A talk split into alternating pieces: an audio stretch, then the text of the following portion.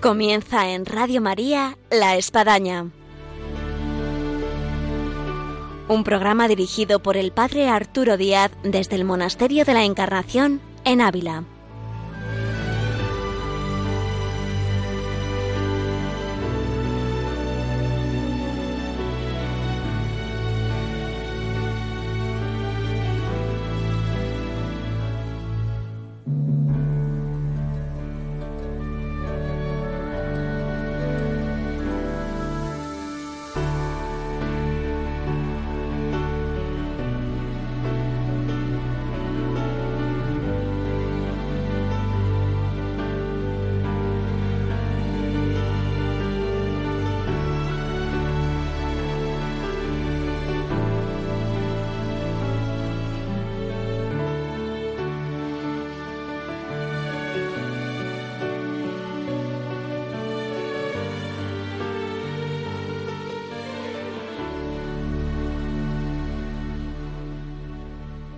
Buenos días, bienvenidos a La Espadaña y estrenamos dentro de lo que puede decirse una nueva programación con Radio María en que, como ya habíamos anunciado, en La Espadaña los últimos viernes de mes tendremos la vida y obras de Santa Teresa y damos paso así a nuestra gran colaboradora. Buenos días, María Ángeles. Buenos días y un saludo a Padre en esta nueva etapa de... Algunos oyentes nos han estado llamando diciendo, bueno, ¿y cuándo es la, la vida y obra de Santa Teresa y dónde ha ido a parar? Pues bueno, eh, aquí yo lo volvemos a decir, los últimos viernes de cada mes, de 11 a 11 y media. Tendremos todo el bloque dedicado a Santa Teresa y de esta manera engolosinarnos y que nos sirva esta golosina de Santa Teresa hasta el otro viernes del, próximo mes. En el día de hoy, de, este viernes, eh, vamos a abordar el tema de Santa Teresa como priora de la Encarnación, que llega aquí al que fue su monasterio cuna, donde ella entró, y llega después, pues ya de, de, casi casi 30 años, llega aquí para, para estar de priora en 14 de octubre de 1571. Y vamos a ver eh, cómo entra la santa y todo lo que ocurrió, que realmente fue una verdadera revolución eh, en el verdadero sentido. Me imagino, de aquella que se había ido a reformar, a fundar y, llega eh, nombrada eh, priora y además sin votación de las monjas. Impuesta ¿no? por, el, por el provincial y apoyada también por el visitador. Estos dos padres, el padre Ángel Salazar, el provincial, eh, que como hemos visto en programas anteriores, anteriores, quería que Teresa se quedara fija en la encarnación y lo que venía a decir es que, bueno, las calzadas en este momento necesitaban todavía más atención que las descalzas, porque veía en ellas pues una espiritualidad mucho más floja, que por tanto la santa tenía también que dedicarse a esta casa tan grande donde ella había estado y no podía desatender a estas 150 monjas, 140, 50 que había en este momento. Y por otra parte, el visitador, eh, pues decía que, que, Teresa había sido nombrada para fundar muchas cosas y que también tendría que ir de un lado para otro, ¿no? O sea, no se ponían de acuerdo.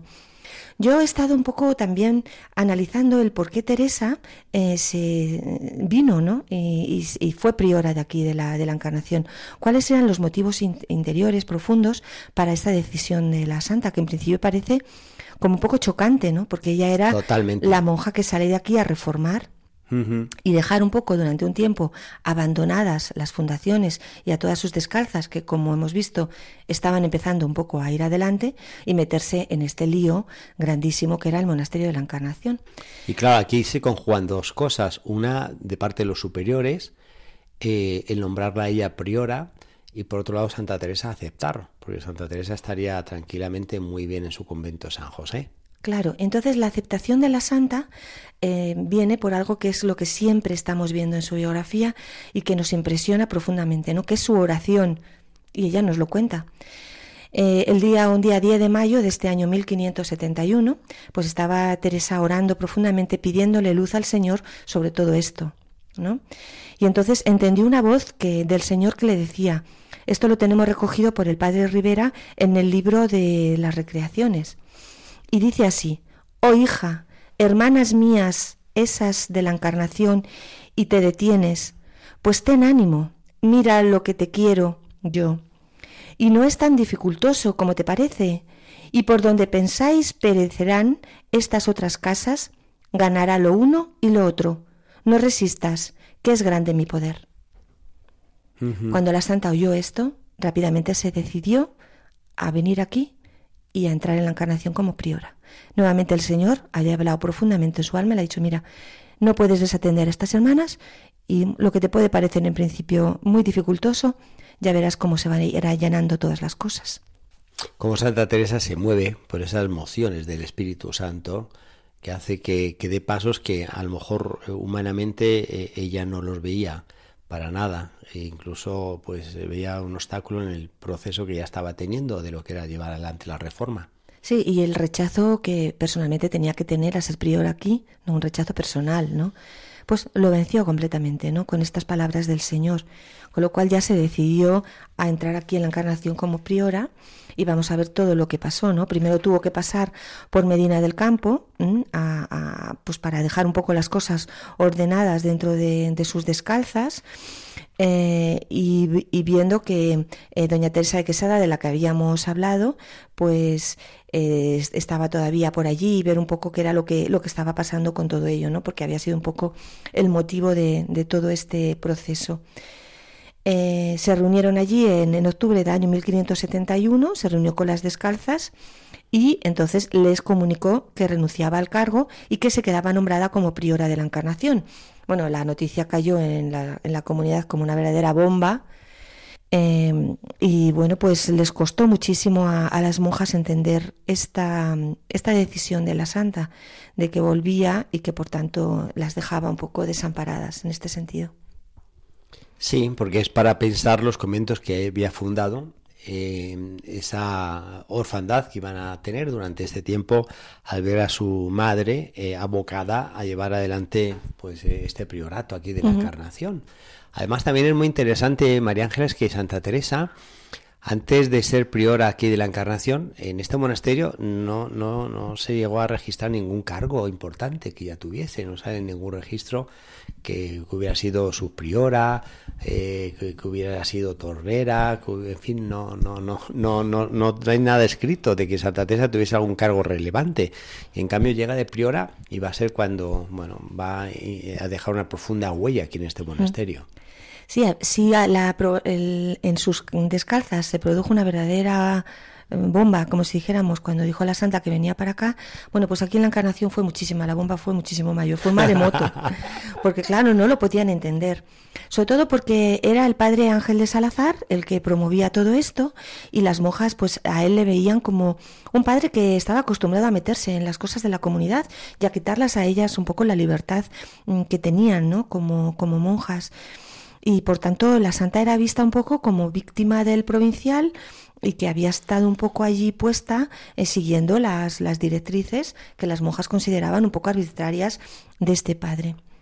También ocurrió una serie de cosas que ocurrieron una serie de cosas que fueron enrareciendo un poco el, el ambiente de las monjas, porque la santa, que pasó unos días antes de entrar en la encarnación el aquí en el convento de San José, pues em, he leído que eh, escribió un edicto para que echaran de allí a todas las señoras seglares, que eran muchas, de la Encarnación. Y entonces todas aquellas señoras que estaban aquí en la Encarnación, bueno, que podían ser jóvenes que estaban educándose con sus tías, en servicio en las celdas de las monjas, es decir, todas ellas fuera, con lo cual eh, las monjas se quedaron también sin una fuente de, como si dijéramos, de, de financiación importante, porque muchas de ellas pagaban por estar aquí, todas estas educandas, y sobre todo porque se quedaron las monjas eh, solas, ¿no? La, la, Santa en la Encarnación tenía sus amigas, lo hemos ido viendo a lo largo de los programas. Tenía sus partidarias y era un buen número también. Habían salido más de 34, he recogido yo hasta el momento. Y realmente solo habían regresado ocho por falta de salud. Y todas ellas habían sido, pues, las, las con las que había contado, las, las capitanas, ¿no? Con las que la Santa había contado para, toda su, para todas sus fundaciones.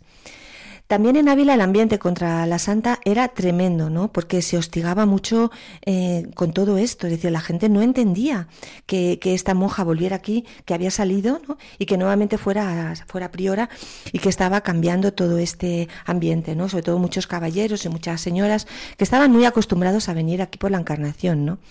La Encarnación en aquel momento era un sitio muy visitado.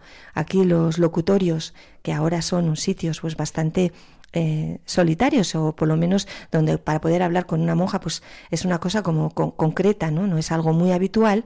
En aquella época los locutorios eran sitios sociales, donde la ciudad de Ávila venía aquí a hablar con las monjas. Y las monjas que dependían en su financiación, en su dinero para poder vivir de muchas familias y de muchas personas, tenían esa obligación, que sabemos por la santa las cargaba mucho, ¿no?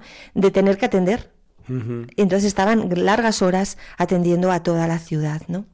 De esa época, nosotros aquí en el Monasterio de la Encarnación eh, tenemos en sí eh, cinco locutorios.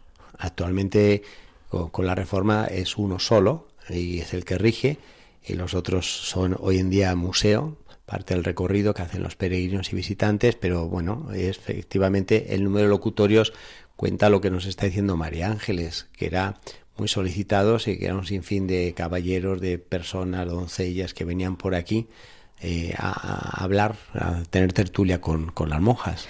Claro, y cuando ocurrió todo esto, es decir, con la imposición de la santa, esta entrada que vamos a contar ahora tan tan violenta que tuvo que hacer la santa eh, para poder tomar el cargo de priora, pues todas estas personas consideraban a la encarnación también casi como su casa, porque venían mucho por aquí, por lo tanto era algo que que les, que les, eh, les impedía, les, les, presionaba a seguir adelante en toda esta manifestación en contra de esta monja, ¿no? llamada Teresa de Jesús. Estamos, padre, ya en un día muy, muy importante que ocurrieron una serie de cosas que vamos a ir narrando. ¿Qué día es? 14 de octubre del año 1571. Lo que eh, son las fechas. Quien iba a decir a Santa Teresa que el 15 de octubre iba a ser su, su fiesta. Y aquí estamos en la víspera de, de, ese año 1571 que llega de Priora. Sí, que podemos también, cuando vemos las fiestas, pues recordar también otros mm. momentos de la vida, ¿no? Bueno, pues Teresa en este momento pues aparece aquí venía desde San José andando y venía con la capa blanca y traía eh, cogida una imagen de San José como ella siempre siempre que iba a cualquier sitio no que llevaba en las fundaciones no la acompañaban tres frailes en vestidos de capas blancas frailes eh, calzados el corregidor y el regidor ¿No? Entonces el provincial entró en la iglesia, aquí en la Encarnación, eh, intentando abrirse paso por el coro bajo. Entonces, la madre de Teresa se quedó sentada en ese momento en un banco de piedra que hay aquí en la Encarnación, justo en la entrada de la iglesia. Por un lado, los frailes forzaban la puerta que está en el coro bajo para intentar entrar y meter por allí a la madre Teresa. Y todas las monjas se eh, forcejeaban intentando, eh, eh, impidiendo la entrada de, de la madre desde dentro del, del, convento, ¿no? O sea, se produjo una verdadera lucha en ese momento aquí dentro de la iglesia, ¿no? Un forcejeo.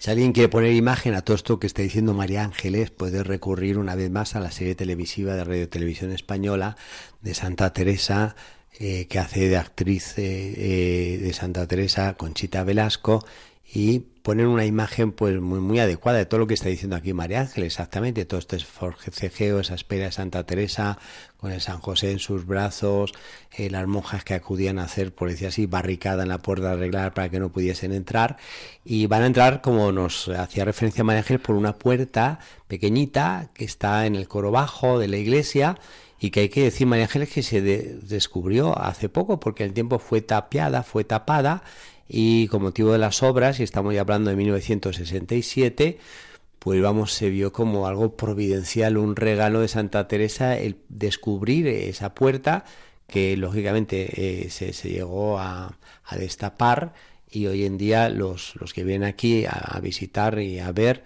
pues es una puerta que, que, la pueden, vamos, ver ahí en el coro bajo de la iglesia. Sí, es uno de los sitios muy mm. entrañables de, la visita aquí al monasterio de la Encarnación. Sí.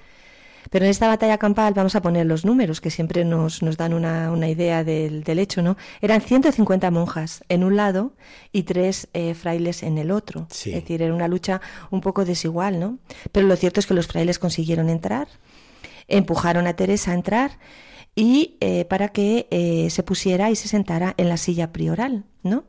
Las monjas protestaron, bueno, airadamente, con palabras y críticas mm, muy desmedidas, ¿no? Porque no querían rendirle obediencia y todas ellas en ese momento pusieron su rostro mirando a la pared en vez de mirarla a ella. Comenzaron a decir, como digo, palabras muy feas y llegó otro momento en, muy de las, de las mujeres de aquella época, es que empezaron los desmayos. Las mujeres estaban tan, tan azoradas por todo que comenzaban a, desmayarse.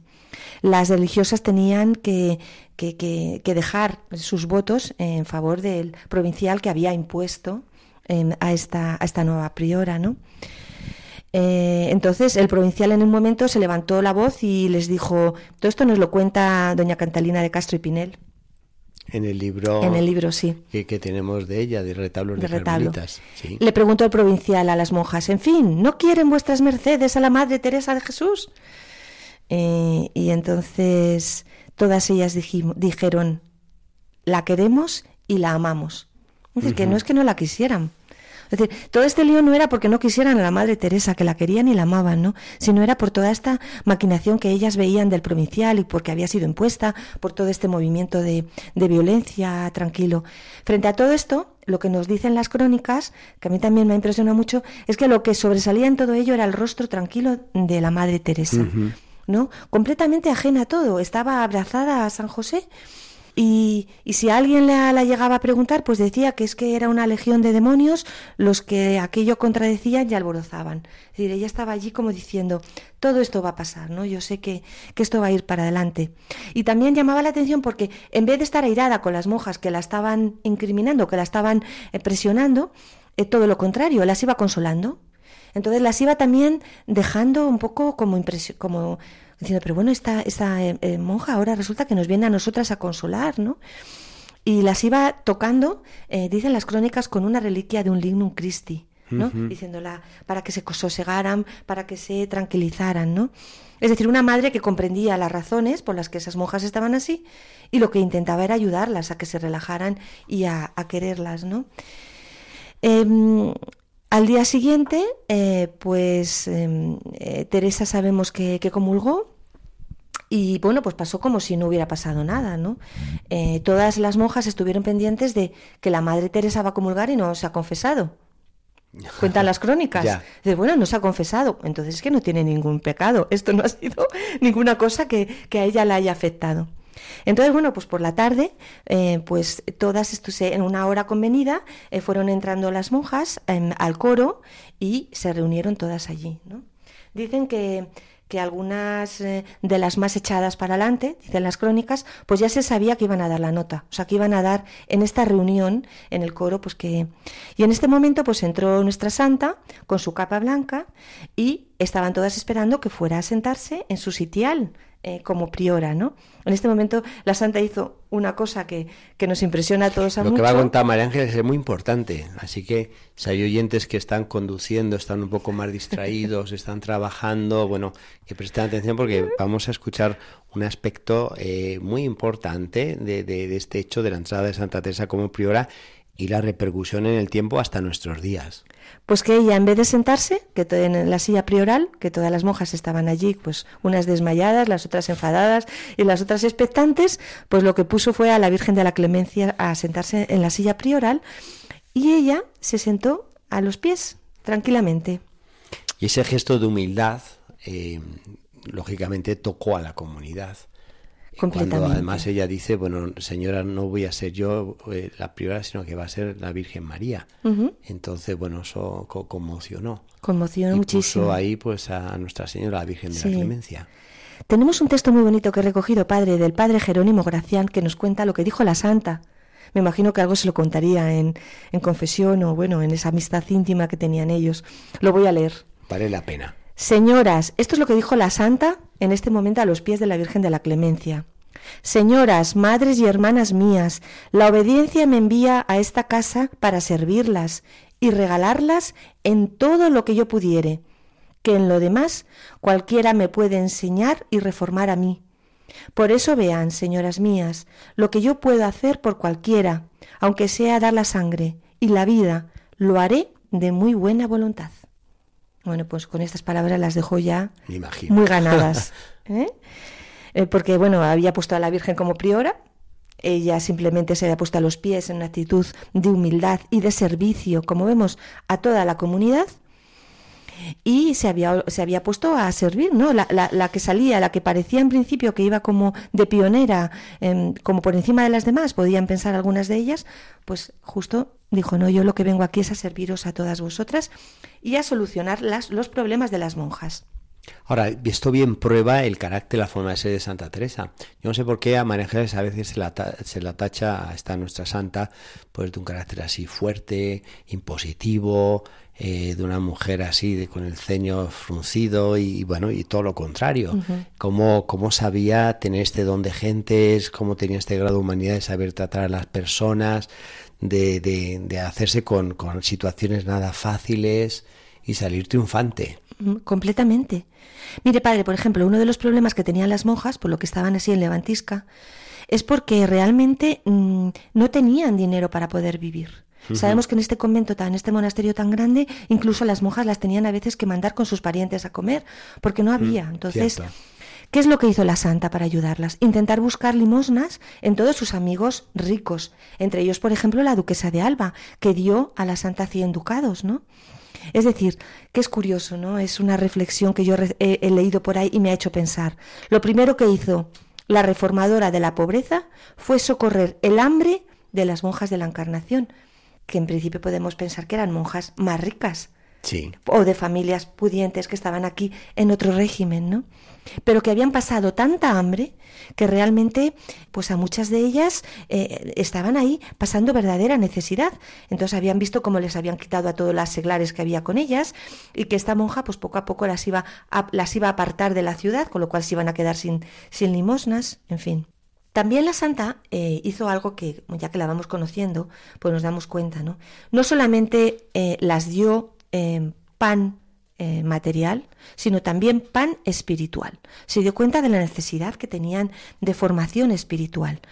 Nos cuentan las crónicas que se pasaba las noches escribiendo sobre aspectos de la pasión y luego las hablaba las monjas. Es decir, busquen, hermanas, vamos a ver esta, esta meditación sobre la pasión. Vamos a ir poco a poco eh, enseñándolas ¿no? a entrar en esta, en esta vía de la, de la oración. También sabemos que empezó a rezar las horas y el Magnificat en un camino de recogimiento orante profundo y que por tanto ella misma fue como un poco el ejemplo para que se empezaran a rezar las horas y el Magnificat de otra manera mucho más profunda. ¿no? Decía eh, la hermana María Bautista, es cosa de admiración ver de qué manera la vinieron a amar la vinieron a amar en lo que veían, en lo que recibían de ella, en todo el cariño, ¿no? De una madre que realmente estaba siendo así, ¿no? Ella también hizo algo porque Teresa, como, como sabemos, era muy dulce, muy suave, muy maternal por un lado, pero también era inflexible en determinadas cosas. Es decir, puso unas verdaderas mm, rejas separando el monasterio de la ciudad. Esto le trajo con muchísimos problemas con la ciudad, ¿no? Muchísimos caballeros que iban a hablar con las monjas, muchísimas señoras que iban por allí. Y realmente eh, todos ellos se iban como espantados de la, de la autoridad de esta monja, que lo primero que hizo fue, fue esto. Ella enseguida se dio cuenta que la gente iba a entretenerse y que por entretenerse en aquella época lo que hacía era quitarle a las monjas sus su momento de recogimiento y de vida en silencio y en oración, ¿no? Y, realmente eh, tuvo que hacer, hacer plante y, estar frente a caballeros y señoras que, que no, no entendían todo esto, ¿no? En este momento vamos a contar una cosa antes de terminar, padre. Otro día muy importante que también tiene que ver con la Virgen de la Clemencia, ¿no? El día 19 de enero del ah, año 1572. Ese relato no puede faltar. No puede faltar. Hemos visto que la santa había puesto a la Virgen de la Clemencia y toda y la devoción grandísima que había en este monasterio por esta Virgen. Entonces voy a leer un poco eh, como ella nos lo cuenta, ¿no? En la, en la cuenta de Conciencia 22, eh, todo lo que pasó este día. Dice la santa, esto es una visión que, que la santa tuvo. Vi en la silla prioral, a donde está expuesta Nuestra Señora de la Clemencia, bajar con gran multitud de ángeles la Madre de Dios y ponerse allí no vi la imagen entonces, sino esta señora que digo, parecióme se parecía algo a la imagen que me dio la condesa, la condesa de Osorno, ¿no? Es un cuadro que, que está en, en San José de Ávila. Parecíanme encima de las camas, de las sillas y sobre los antepechos ángeles. Estuvo ansí toda la salve. Y díjome, bien acertaste a ponerme aquí. Yo estaré presente en las alabanzas que hicieren a mi hijo y se las presentaré. Es decir, esta es una visión de la santa, una visión intelectual nuevamente, ¿no? En el que la Virgen se le apareció y le dijo que todas las lo que le pidamos a la Virgen de la Clemencia, a la Virgen en cualquiera de sus advocaciones, ella se lo va a presentar a nuestro Señor Jesucristo, ¿no? Y bueno, desde entonces aquí en este monasterio, ¿no? Hay una devoción grandísima a la Virgen. promesa de la Virgen de que todo el que me presente les ha presentado a mi hijo y bueno, prueba de ello es la devoción que hay en el entorno a la Virgen de la Clemencia.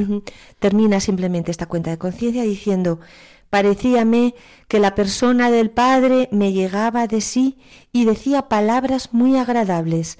Entre ellas me dijo, yo te, te di a mi Hijo y al Espíritu Santo y a esta Virgen. ¿Qué me puedes dar tú a mí? Precioso, María Ángeles. Pues nos quedamos en la Virgen de la Clemencia.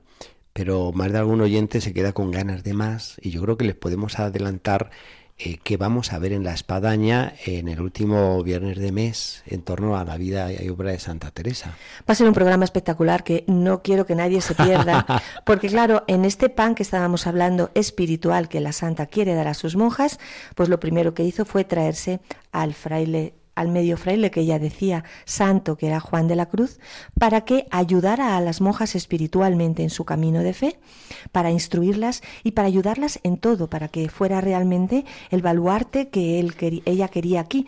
Es verdad que quitó a San Juan de otra serie de, de trabajos que tenía, como sabemos, en formación de novicios y de otras cosas de la orden, pero para ella era prior, mm, completamente prioritario. que viniera aquí San Juan. Así que no se lo pierdan. No se lo pueden perder. Todo el apostolado de San Juan de la Cruz en la Encarnación. Programa San Juan de la Cruz en la Espadaña, en esta vida de Santa Teresa. Pues muchas gracias, María Ángeles. Nos despedimos de nuestros oyentes. Pues nada, les esperamos aquí. Y aquí estaremos, Dios mediante, el próximo viernes eh, y, como decíamos, no se pierdan la próxima espadaña en torno a Vida Santa Teresa de ese último viernes de mes, que será sobre San Juan de la Cruz. Un saludo y oraciones aquí desde el Monasterio de la Encarnación en Ávila.